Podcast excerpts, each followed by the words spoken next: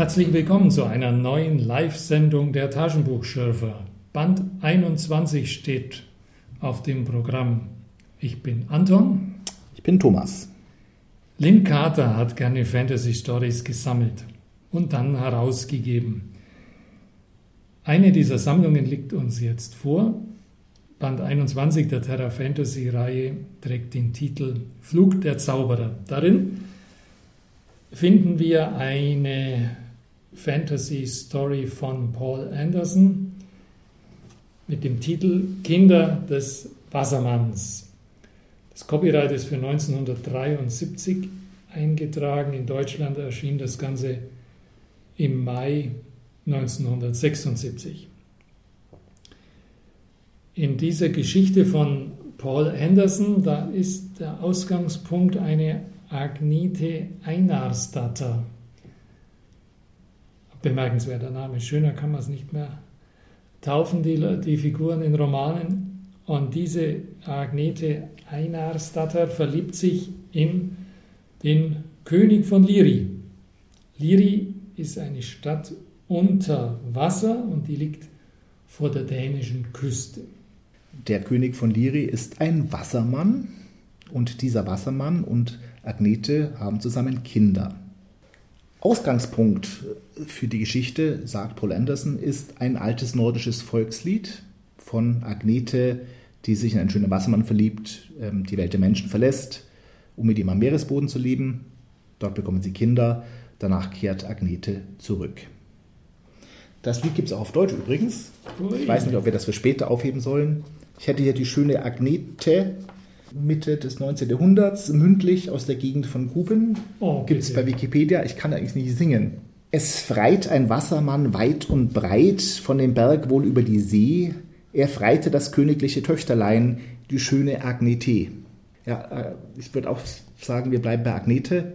Vielleicht von ABBA beeinflusst. Aber in dem Gedicht, ich meine, das gibt es auch mit schöner Dorothee, mit anderem Text, aber ursprünglich er ließ ihr eine Brücke bauen von dem Berg wohl über die See, worüber sie sollte spazieren gehen, die schöne Agnete. Sie gebiert ihm Kinder und geht dann zurück zu den Menschen. So auch hier bei Paul Anderson, nur dass es da nur drei Kinder sind. Darf ich da kurz einhaken? Wenn sie zum König geht und ihm Kinder gebiert, dann stellt sich natürlich eine wichtige Frage. Meine, wenn der Wassermann zu ihr kommt und sie hat dann Kinder, stellt sich die Frage nicht. Aber bei einer Landratte, die unter Wasser lebt, da frage ich mich doch, wie geht jetzt das? Und das gefällt mir bei Paul Anderson sehr gut, muss ich sagen, wenn es mal was zu loben gibt. Er hat sich das auch gefragt.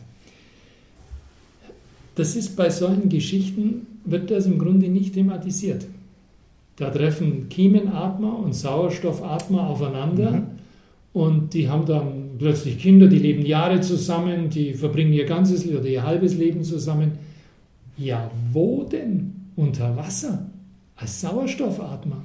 Wie soll das gehen?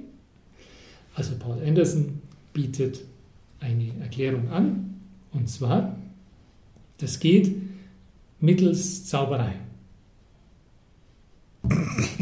Also das ist jetzt keine besonders originelle Antwort, aber im Rahmen dieses Genres ist es eine glaubhafte Antwort und das ist gar keine, oder? Okay. Ja. Gut. Er sagt schlicht und einfach, durch Zauberei geht das. Ich finde, dass Paul Anderson diese Unterwasserwelt schön beschreibt. Ja. Das Wasser, das nirgends gleich war, hier kalt, dort mild, hier sprudelnd, dort still. Oder nun lag Liri in all seiner Pracht vor ihm. Häuser, die schmucken Lauben glichen, aus mit Seepflanzen überwucherten Elfenbein und Walrippen, herrlich verziert mit schillernden Muscheln. Dazwischen die fantastischen Gärten mit ihren Algen und Seeanemonen. Und so weiter. Also schön, schöne Unterwasserstadt. Allerdings ist die Zeit dieser Unterwasserstadt gekommen. Ein neuer christlicher Propst wird nach Aals geschickt im Südosten Dänemarks Magnus Gregerson. Der will mit diesem ganzen Aberglauben aufräumen. Was er genau macht, ist ein bisschen unklar. Jedenfalls der Klang der heiligen Glocken von über dem Wasser schmerzt alle Wasserleute so sehr, dass die Wasserleute sich davon machen müssen. Das ist doch dieser übereifrige Erzdiakon, der einen Exorzismus betet, oder? Oder kommt das erst später? Nee, das ist schon der, glaube ich. Das ist doch Mhm. der. Ähm, das ist auch sowas, muss ich sagen, das habe ich nicht so recht kapiert. Es ist ja nicht Zweck von dem Exorzismus, dass die dass so Tierwesen, er sieht diese Wasserleute, Mhm. sieht er als Tierwesen ohne Seele an. Ja, Aber das ist ja nicht Zweck von dem Exorzismus, diese Tierwesen zu vertreiben. ich weiß auch nicht, ob das Wort Exorzismus fällt. Ja, Ist mir nicht, nicht, nicht groß aufgefallen. doch. Tatsache ist, die Wasserleute haben keine Seelen, ähnlich wie bei Tolkien die Elfen oder Elben. Die unterscheiden sich von den Menschen ja auch dadurch, dass sie keine Seelen haben. Es sind nette Leute, können Magie, leben lange, aber haben keine Seelen, sind auch keine Christen. Ja, was heißt denn das jetzt bei Tolkien, dass sie keine Seelen haben? Oh. Bei Tolkien geschieht mit den Menschen nach dem Tod irgendwas. Was genau weiß ich nicht. Während bei mit den Elben bei Tolkien gerade nichts geschieht. Die sind tot. Die leben möglicherweise ewig, aber danach nicht mehr. Das wundert mich eigentlich, dass die so ein verkürztes Seelenverständnis haben, oder? Ich meine, das Konzept Seele ist ja sehr viel weiter. Das geht ja bis dazu, dass jedes Rehlein und jedes Mäuschen eine Seele Ja, hat. ich glaube, das ist eine sehr moderne Sicht in dieser klassischen Fantasy-Welt. Da weiß ich zu wenig über das Christentum des Mittelalters, wer da eine Seele hat und wer da keine Seele hat. Wann unterschieden wurde in verschiedene Aspekte von Seele, das könnte ich jetzt nicht sagen. Ähm, aber ich denke, das hat schon eine sehr lange Tradition, dass zum einen die Seele etwas ist, die lebendig macht und nach dem Tode stirbt. Gleichzeitig aber gibt es Aspekte an der Seele, die übers irdische Leben hinausgehen. Und das heißt, es ist eine, eine vielstufige. Und das ist in der, in der Religionsgeschichte schon so weit zurück, dass es einem Tolkien hätte bewusst sein müssen. Beim einem Anderson nicht, da kommen wir später vielleicht noch drauf zurück, aber ein, ein Tolkien, Hm. ich habe auch den Herr der Ringe, muss ich sagen, gar nicht jetzt daraufhin so gelesen. Nach diesem Exorzismus jedenfalls geht Liri unter und das Volk und der König von Liri, die hauen ab. Weil sie. Nur, weil sie, Entschuldigung. die hauen ab, nur die jüngste Tochter der Agnete und des Königs von Liri, die bleibt. Warum? Weil sie nicht Wasserfrau genug ist. Sie ist zu menschlich für die Flucht. Heißt wahrscheinlich, sie könnte nicht richtig schwimmen. Oder? Richtig. Denn die Kinder von Agnete und dem Wassermannkönig sind ja halb menschlich. Denen machen die Glocken auch nicht so viel aus, der Exorzismus. Die könnten bleiben, aber sie wollen natürlich mit ihrer, sie wollen natürlich mitziehen zu ihrer Verwandtschaft in den Westen, so wie es die Elben ja auch tun. Die Elben verlassen ja auch Mittelerde am Ende, um in den Westen zu gehen. Die jüngste Tochter kann allerdings nicht mit. Deswegen bleibt die jüngste an Land. Sie bleibt bei den Menschen, wird zum Pfarrer Knut gebracht, denn die Menschen dort haben eigentlich keine Probleme mit den Wasserleuten. Wenn es nach denen ging, oh, was heißt Aberglauben, bisschen so heidnische Gestalten, Christentum, das kann schon alles nebenbei existieren. Es ist nur eher dieser Propst, der da, genau, diese jüngste Tochter wird getauft. Was schon mal komisch ist, weil hat eigentlich keine Seele. Sie erhält einen neuen Namen, Margarete, und vergisst dann ihr gesamtes vorheriges Leben. Gott, so wird erklärt, hat ihr eine Seele gewährt. Sie hat dann eine Seele, sie ist echt menschlich geworden und wird auch Nonne. Der Bruder Tauno, der Älteste, möchte, dass sie frei über Leben entscheiden kann über Schicksal. Dazu braucht sie Unabhängigkeit, also Geld. Er berät sich mit Ingeborg, einer befreundeten Prostituierten, die diesen Beruf ausübt, um frei zu sein und unabhängig von Männern. Und äh, die einzige Möglichkeit für diesen Tauno, den Bruder an Geld zu kommen, ist eine Unterseestadt äh, mit einem gefährlichen Krakenmonster, dem früher Gold und Menschen geopfert wurden, bis die Opfer irgendwann mal ausblieben und die Stadt unterging. Aber das Gold ist noch da. Er braucht jetzt allerdings ein Schiff und Menschenhilfe, um an das Krakengold zu kommen. Ingeborg verspricht ihm Rat, sie kennt da eine Kogge mit einer Mannschaft und will auch so als Hilfe mitkommen. Auf dieser Kogge ist dann eine recht wilde Mannschaft. Ingeborg, die Prostituierte, wird von den meisten an Bord benutzt, wie es da wörtlich heißt. Nur Nils, der Jüngste, Neue, der ist netter. Der steht aber auf die Meerestochter. Eian heißt sie, glaube ich. Die hat Sex mit ihm. Die Meerwesen sind da völlig unkompliziert, was Sex betrifft. Die Mannschaft will das auch, sodass es einen Streit gibt. Die Wassermann-Kinder töten einen der Mannschaft, der Rest grummelt. Wir ahnen schon, es wird später wohl eine gewisse Meuterei geben. Schließlich kommen sie dort an, wo sie die versunkene Stadt mit dem Krakenwächter vermuten. Das Geld wird geholt, die Bösen werden umgebracht, der Schatz gut angelegt, Ende gut, alles gut, oder? War das zu schnell? Das war zu schnell, ja. Ich finde die Geschichte eine komische Mischung. Es beginnt wie eine Sage in einer Sagenwelt, weil es in Europa spielt. Es ist keine Fantasy-Welt, es ist ein lokalisierbares, zeitlich und räumlich festmachbares, eine, eine Welt, die wir kennen. Das ist nicht Fantasy. Am Schluss auch wieder. Und der mittlere Teil, der spielt dann in einer generischen Fantasy-Unterwasserwelt. Ja, da würde ich mitgehen. Was mir enorm gut gefallen hat, waren die, die Namen. Also da hat er sich wohl äh, ganz viel Mühe gemacht.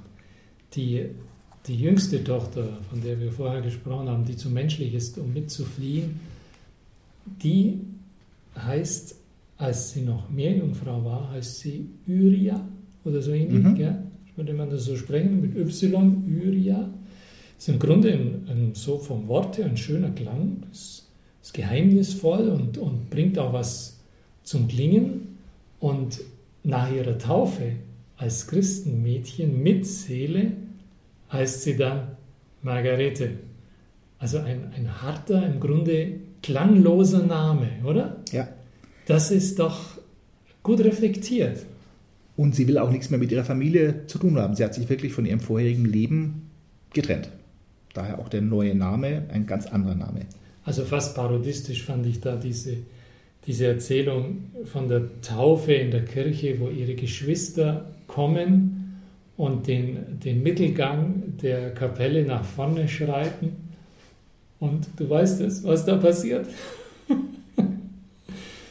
Die heiligen Figuren, die an den Seitenwänden zwischen den Fenstern angebracht sind, die hölzernen Figuren, drehen den Kopf weg als diese seelenlosen Wassermänner kommen. Mhm. Wow, also sowas habe ich vorher noch nie gelesen, oder? Dass eine Holzfigur den Kopf wegdreht. Äh, nicht im Terra Fantasy, aber in der Enzyklopädie des Märchens oder sowas, da findet man bestimmt solche Sachen. Das ja, klingt vage vertraut. Das ist dir nicht ganz fremd. Mhm.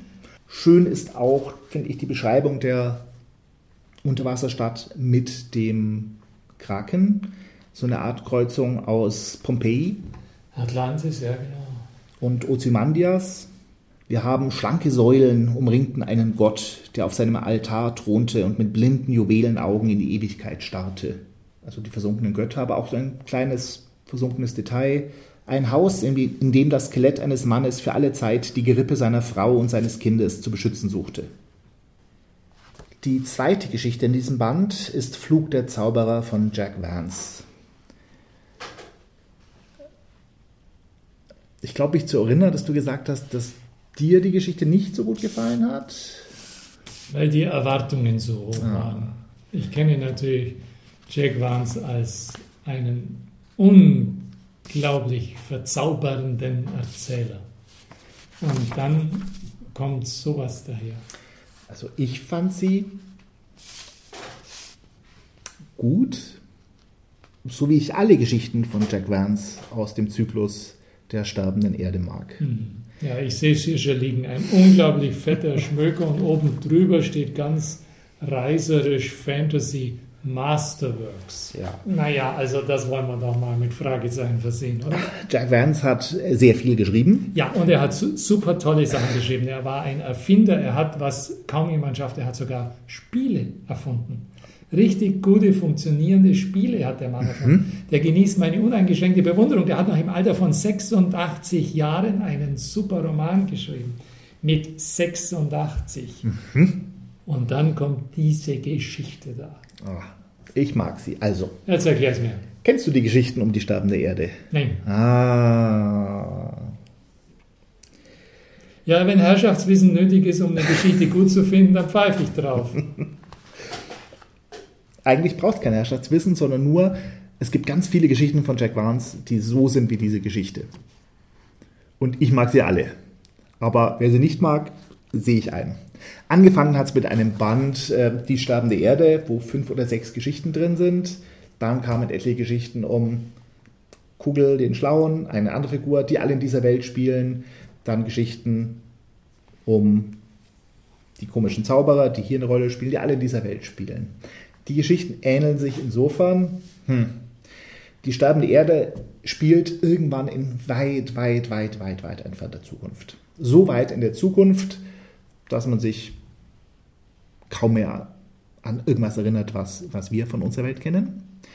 Es gibt Ruinen und Reste von Technik, ansonsten gibt es viel Magie, die aber anders funktioniert als die Magie, die man sonst kennt. Auch in dieser Geschichte haben wir ein Raumschiff. Hast du es erkannt? Insofern ist es schon moderne Technik, die aber von Zauberei wenig zu unterscheiden ist. Und die Zauberei ist hier so eigen, falls dir das Rollenspielsystem Dungeons and Dragons was sagt. Die Magie, so wie sie da am Anfang zumindest war, ist sehr von Jack Vance und der Magie in der sterbenden Erde beeinflusst. Da gibt es Zauberer, die müssen, ja, die haben ein Zauberbuch mit vielen Zaubern und jeden Abend schauen die dann rein, lernen sich vier, fünf Sprüche auswendig und diese Sprüche können sie am nächsten Tag aufsagen und andere nicht. Das hat mich als, als, jungen, als junger Rollenspieler immer recht irritiert, dieses Spielsystem. Das, ich dachte nicht, dass Zauberei so funktioniert. Aber so funktioniert sie in der sterbenden Erde. Auch in der Geschichte hier die Zauber nicht so eine große Rolle spielen. Aber die albernen Namen, die mochte ich. Wir haben Hulards Bauchgrimmen, Lugweilers unwiderstehlicher Juckreiz, grüner Aufruhr, den Zauber der Gehirnwucherung, Hulards blaue Extraktion, der sofort wirkende elektrische Strahl. So heißen die Zauber, die die Leute dort verwenden. Wieso hast du mir das alles nicht vorher gesagt? Ich meine, wenn ich diesen Rattenschwanz an Kenntnissen haben muss, um das Ding zu genießen, tut ich glaube, man muss sie nicht haben. Also, also ah, man muss sie haben, tut mir leid. Ich also weiß der noch, Leser hat die Geschichte und sonst nichts. Wenn der Leser liest, dann hat er vor sich eine Geschichte auf Papier und nichts drumherum, auch kein Rollenspiel. Ja, man muss das auch alles nicht haben. Ich weiß noch, wie ich meine erste, meinen ersten Band Jack Vance Sterbende Erde habe ich als Remittent gekauft vor vielen Jahren, um festzustellen, dass in der Ausgabe das ein Fehldruck war, dass tatsächlich 30 Seiten fehlten doppelt drin waren. Meine erste Geschichte, von der ersten Geschichte an mochte ich das und war fasziniert. Also ich brauchte da keinerlei Hintergrund- und Zusatzinformationen. Es, dann behaupte ich jetzt frei raus, ohne die Geschichte zu kennen, da war ein literarischer Transport da, der dir den Einstieg möglich gemacht hatte. Ich, armer Hund und Leser, wusste bis zum Ende der Geschichte nicht, wer, wer steht denn jetzt eigentlich im Mittelpunkt der Erzählung? Also das ist mir ja nicht mal bei Brack passiert. Es ist etwas, das geschehen ist. Es ist etwas, das geschehen ist. Okay. Sagen wir, einigen wir uns darauf, es ist eine etwas unorthodoxe Art des Erzählens. Ja, ist das, da können wir uns mag, darauf einigen. Ich mag unorthodox. Ja, okay. Aber die ganz simplen Dinge, wenn ich einen Zug benutzen will, dass man mir sagt, um welche Uhrzeit er geht, das brauchst du doch auch, oder? Ich bin froh, ein wenig verwirrt zu werden. Ich werde so wenig verwirrt. Erklär mir das. Die Geschichte fängt an mit der Erzwold Xexamedes taucht im Wehrwald auf, obwohl er eigentlich ein Verbannter sein müsste. Und wird vom Zauberboten Herak und dem Diabolisten Shrew gefangen genommen. Wir fragen uns völlig zu Recht erstmal, was ist ein Erzwold? Was ist der Wehrwald? Was ist ein Diabolist, ein Zauberbote? Wir erfahren es auch nie wirklich. Ich finde das gut. Ich muss nicht alles wissen.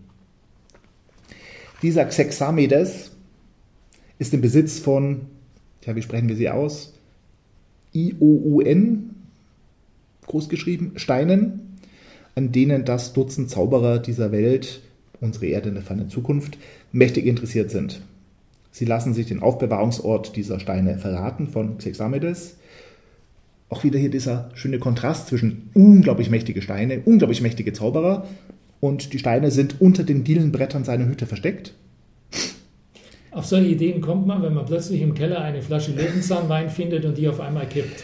Glaub's mir. Die Zauberer streiten sich drum, kein offener Streit, passiv-aggressiv, viel Quengelei gegenseitig, versuchen sich mit gegenseitigen Tricks zu überlisten, aber am Ende verschwindet dieser Xexametes dann doch wieder mit den Steinen. Es gibt irgendeine Hintergrundgeschichte zu den Steinen und dem Xexametes, die wissen wir aber noch nicht. Ist okay, Geduld, manches wird erklärt. Es beginnen Nachrichten zu erscheinen, ganz low-tech, auf Blättern irgendwo an die Wand. Nichts bedroht Morayon. Hm.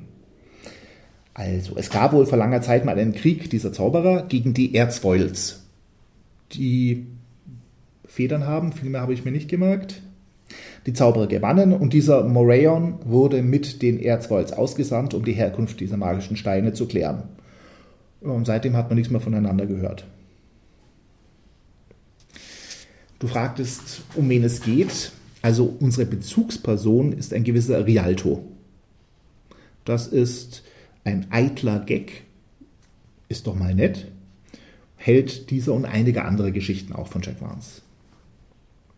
Und dieser Xexametes, Xexametes, oder wie hast du ihn ausgesprochen? Ich mal das ist kein Mensch, Mann, Nein, Person? der hat Federn. Der hat Federn. Die hatte von Anfang an die Federn. Also ein männliches Federgeschöpf? Mit blauen Schuppen. Männlich? Ja. Das ist dann auch eine nette Beobachtung. Es gibt keine Frauen in dem Text, oder? Nur als Staffage bei Festen und dann auch nur als Projektion erzeugt. Richtig, kommen wir noch dazu. Aber stimmt, auffällig, keine Frau. Ich will nicht vorgreifen. Dieser Rialto hat einen unzuverlässigen Diener in einem ja, Gemisch aus Fantasy-Elementen, albernen Namen, bisschen Technik. Er hat, wie heißen sie, Minuskeln. Minuskeln sind kleingeschrumpfte Menschen, die für ihn die Gartenarbeit erledigen. Das ist nützlich. Ja, und das sind jetzt so mächtige äh, Zauberer, aber er beschwert sich, allein in dieser einen Woche verlangte ihr Betreuer zwei Unzen Honig, zehn Fingerhut Nektar, ein und eine halbe Drachme Malzgeist. Und das alles noch zusätzlich zu den Keksen. Das ist irritierend und ich werde gern irritiert. Später verfüttert er, wie ist es, fügte noch eine halbe Unze Gelee-Aal auf eigene Kosten hinzu. Dass es Gelee-Aal wirklich gibt, weißt du? Nee. Das ist nämlich auch so nett. Bei diesen vielen absurden Sachen, die es hier gibt, fällt sowas gar nicht auf. Aber in England am, am Strand, Norddeutschland weiß ich es nicht, Jellied Eel, schmeckt furchtbar. Kleine Aalstückchen in Chili. Nee. Ist das wahr? Was für Chili? Aspikartig. so, Clipper, der nach nichts schmeckt. Mit kleinen Aalstückchen. Ja, der Chili ist gut, der Aal, der ist da. Also das ist nicht. Jedenfalls, die Steine sind so wichtig, dass die Zauberer beschließen, wir machen uns auf die Suche nach den Steinen. Und sie fliegen mit dem Palast eines der Zauberers, Vermulien heißt er, los. Und dieser Palast, das liest man, da ist ein Raumschiff. Also da muss ich jetzt sagen, als die losfliegen, da hat mich dieses Jack Vance Gefühl für einen Moment gepackt. Das war wirklich eine wunderbare Stelle. Der Magier, der Magier Rialto, der lehnt sich an die Marmorbrüstung des fliegenden Palastes. Und die Erde wird immer schneller zu einem rosigen Halbmond. Ist das nicht herrlich? Also das war eine von den zwei Stellen, wo ich wirklich sagen muss, da hat mich diese Atmosphäre, mhm. die man schaffen kann, unbestritten, hat mich da angeweht. Ja. Das andere Mal, da gab es doch die Stelle, wo der Magier die Zeit stoppt und was anstellt. Mhm. Ein anderer stoppt auch die Zeit, der stellt dann auch was an. Und das sind so wunderbare Wahnsinnseinfälle. Die, die sind natürlich beglückend, muss ich wirklich sagen. Finde ich auch. Darf ich noch eine Stelle vorlesen? Oh ja. Das Starten des Palastes. Er stieg auf das Kontrollbelvedere, wo er einen Auftriebszauber über den Palast verhängte. Das Bauwerk mit dem gesamten Areal erhob sich wie eine zinnenbewehrte Wolke im Morgenwind. Vermulien konsultierte seinen Himmelsalmanach und notierte einige Symbole. Diese zeichnete er auf das Mandatsrad aus Karneol, das er daraufhin in Bewegung setzte. Die Zeichen wurden in den Interfluss gewirbelt, um die Route durch das Universum zu bestimmen. Nun zündete Vermulien einen Fidibus an und hielt ihn an den Geschwindigkeitsbrenner. Jetzt erst verließ der Palast die Anziehungskraft der Erde und ließ die schwindende Sonne hinter sich. Das ist ganz nah an Dan Simmons. Ich habe noch nie was von Dan Simmons gelesen, aber diese Mischung eben aus ja, Technik und Fantasy und archaisch und mächtig muss man nicht mögen, aber die ist für die sterbende Erde, glaube ich, typisch. Auch diese Liebe zur Sprache, nicht nur die albernen Zauber, auch die albernen Zauberer, die werden immer wieder in Reihe aufgezählt. Ähm, 14 Zauberer hatten sich bereits eingefunden. Zilifant, Perdustin, Herak der Zauberbote, Hayes vom unruhigen Wasser, Ao von den Opalen, Kilgas, Byzant der Nekromant, Gilgard, Eschmel, Vermulien der Traumwandler, Barbanikos der Diabolist, Verzeihung, Barbanikos der Diabolist True, Mune der Magier und Hurtians. Hurtians. Ja, wenn man solche Namen hat, dann darf man sie auch aufzählen. Das ist bei anderen, bei Bracknamen ist das nicht lohnend. Ja, Gebe ich dir völlig recht. Sie landen letztlich auf dem Planeten, auf dem sie Moraeon vermuten. Zur Unterhaltung, da haben sie diese schöne Frauen, eine Sammlung schöner Frauen in Form von, von Schablonen, die sie quasi, die sie, die sie ja aus dem Archiv ziehen und für sich tanzen lassen. Sie finden auch tatsächlich diesen Moraeon, der aber seit Äonen da letztlich alleine haust, sein Gedächtnis mehr oder weniger verloren hat, sich an nichts mehr erinnert, aber dann nach und nach kommt alles wieder. Und Irgendwann weiß er, er mag die Truppe gar nicht. Ja, er möchte Rache an den Erzwolz, aber die Zauberer mag er auch gar nicht. weil er Rache will, zwingt er die Zauberer zu der Welt der Erzwolz zu fliegen Dort sind aber die meisten aus der Vergangenheit, an denen der Morion gerne Rache geübt hätte, schon tot. Die restlichen paar haben sich in eine Burg verschanzt, in die sie nicht rein können. Aber die Steinsäulen, auf denen die Burg ruht, die können sie zerstören. So kippt die Burg und rutscht den Berg runter, treibt auf einen Quecksilberozean hinaus. Die Burg wird immer als rosa Perle bezeichnet. Ich weiß nicht, ob du das mitgekriegt hast, denn bei der Übersetzung fehlt da eine Stelle. Nee. Als die Burg eingeführt wird, äh, stood a castle in the shape of a great pink pearl. Und der Satz fehlt in der deutschen Übersetzung. Da Wie steht hast du nur, das rausgefunden? Naja, später ist dann immer wieder von einer großen, einer runden Burg und Perle, also die Burg, als man die Stützen kaputt macht, rollt die Burg den Berg runter. Ich denke mir, wieso rollt eine Burg? Ja, das ist eine rosa Perle, eine riesige. Und im Original ist sie eben auch als solche bezeichnet bei der Einführung. Hier steht es nur, auf einer schroffen Landzunge, die vom Quecksilber umspült wurde, stand eine Burg rund und rosig wie eine Perle. Das fehlt. Wurde vergessen wahrscheinlich. Ja, es ist auch sonst ein Fehler drin. Einmal wird Kabal, Kabale mit Kabbalah oh. übersetzt. Also, okay. Also Rache an den Erzwolz gibt es nicht viel, dann will er Rache an seinen Kollegen. Also er hat zu irgendeinem Zeitpunkt kapiert, dass seine wirklichen Feinde, das sind die anderen Zauberer der Gilde. Genau. Das hat er irgendwann kapiert. Ja. Dieser Umschwung ist ganz gut gemacht. Mhm. Ganz gut gemacht. Bloß die Konsequenzen daraus, das ist mir alles nicht mehr so ganz klar. Mir fehlt die Fortsetzungsgeschichte, tut mir leid. Er will Rache, die zucken quasi mit den Schultern und setzen ihn genauso gefangen wie früher schon mal, löschen sein Gedächtnis und er wird der neue Diener von Rialto, der sich dann jetzt anstelle des alten, unfähigen, trotteligen Dieners um die Pflanzen kümmert. Das war die Pointe, die ich immer gesucht habe. Ja. So muss man das sehen. Also ist dieser Gegensatz zwischen Bombast und Kleinheit und Kleinlichkeit auch. Wer ist Bombast? Naja, wir fliegen hier durch die Sterne, wir haben mächtige Magie, wir haben große Zauberer, die, die Blitze schleudern können. Und kleinlich ist ein Gärtner aus dem Mann zu machen. Ja. Okay. Und diese, dieses Rumstreiten, Hm. das ist schon nett, wie die Zauberer sich gegenseitig eifersüchtig aufeinander Ja. sind, Ja, stimmt. aneinander rumkritteln. Also ich glaube, wenn ich es jetzt nochmal lese, könnte ich es genießen. Das glaube ich. Ist aber ohne die Kenntnis dieser Welt ist es schwer. Man muss es einfach, nein, man muss es nicht. Also wenn man die Welt mag, gefällt es einem vielleicht von Anfang an. Ich mag, ich mag Zauberer, aber wenn mir keine Welt vorgestellt wird, Mhm. erkenne ich sie nicht nur, weil ein Name fällt. Mhm. Das ist ein bisschen viel verlangt. Was ich auch noch kurz loswerden möchte, in der sterbenden Erde von Jack Vance tauchen auch Monster auf, die Gru heißen und auch nicht weiter beschrieben werden. Das sind die Grus, die es dann auch nicht nur zu Dungeons and Dragons, also die Magien Dungeons and Dragons, sondern den frühesten Text-Adventures. Zork, The Underground Empire, da tauchen Grus auf. Und die sind auch von Jack Vance. Ach man.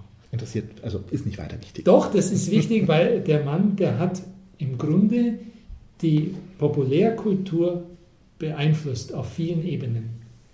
Das ist ganz erstaunlich, so wie manche heute den Begriff Waldo verwenden und nicht wissen, dass er von Heinlein kommt, oder? Ja.